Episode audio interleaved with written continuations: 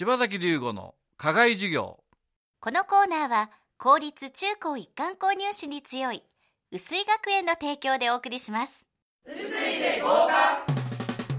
薄いから中高一貫校に入りました。苦手だった数学でいい点数が取れました。ライバルが近くにいるから刺激になります。名前は薄いだけど先生は熱い。兄弟揃ってお世話になってます。1に努力2に集中3しがなくて5薄い子供の未来を今育てる薄井学園。新学期生受付中。先手必勝春から受験モード。今日から始まりました新コーナー柴崎龍吾の課外授業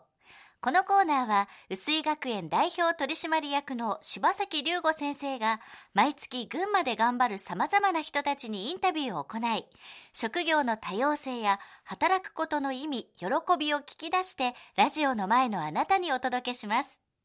4月は群馬を拠点に全国的な活躍を見せるバンド G フリークファクトリーの茂木弘明さんを迎えます。えー、っと茂木さんあのはじめまして。はいはじめまして。えー、家は近いんですけどね。そうなんですよね。同じ町に住んでいながら。今ロックで活躍してますけども始めるきっかけ何だったんでしょうね。えー、っとまあバンドとか音楽はもう本当子供の頃から好きで、うん、えー、アメリカに高校卒業してから4年間行ったんです。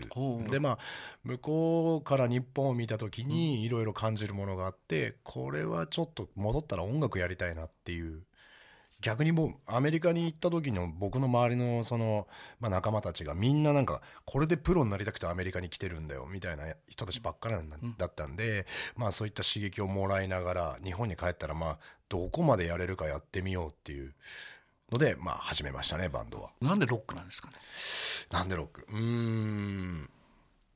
まああのロックが好きではあるんですけどもその初期衝動を受けた音楽が、まあ、パンクロックっていう音楽で、どちらかというともうちょっと破壊的な音楽なんですね。で結局その子供の時にこうあいいなって思ったものをまあ例えばそのロックだから聴いてるんじゃなくて聴いてたのがロックだったっていう。後付けのそのあこれがロックっていうんだっていうのを知ったような感じだと思うんですね。でそれ以来僕もそのやっぱこの発信する側になってこれがロックなのか例えばレゲエなのかパンクなのかハウスなのかダンスミュージックなのかよくわからないけれども、えー、と初期衝動になりたいなっていう願望が出てきたんですね。そうすると例えば今やってる人たちはそれは東京でやったり、はい、またアメリカでやったりしてますけど、うん、なんで群馬なんですか？えー、ともう半分ぐらい意地に近くて、例えばその東京に出てしまっていればもっと早く何かの結果が出たと思うんですね、これはいい結果も悪い結果も、もしかしたらもうやめていたかもしれないし、ああ不向きだったなって言ってやめてい、いやまあやめるチャンスがまだあったかもしれないんですけれども、やっぱりこのアメリカから見て日本日本から見て群馬っていうそのなんかこう自分のルーツというか、そこでやっぱり張り付いて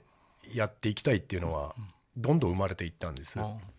最初は東京出ようとは思ってた？いや全く思わなかったですね。はい。でまあそれは幸い東京からの距離も近いというのも、うん、まああったからかもしれないですけども、うん、うん、なんだろう東京に出るという選択肢は全くなぜかなかったんですね。うん。茂木さんのその先輩たちが割と群馬から出てるじゃないですか、はい。はい、あの人たちの影響を受けてますか？えっ、ー、と音楽的には一部になってると思います。かなりやっぱりあの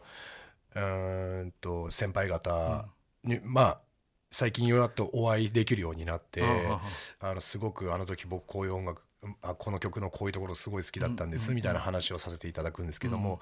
うん、あの当然やっぱりなってる、はい、なってますね。影響を受けてますね。やっぱり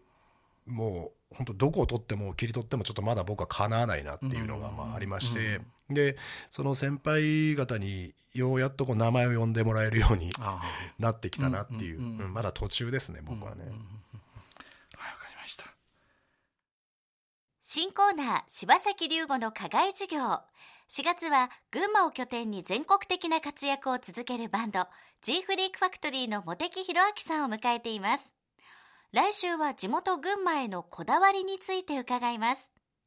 なおこのインタビューの模様は4月号の高崎パリッシュ前橋パリッシュ北西版南東版にも掲載されていますのでぜひご覧ください。柴崎龍吾の課外授業このコーナーは薄井学園の提供でお送りしました。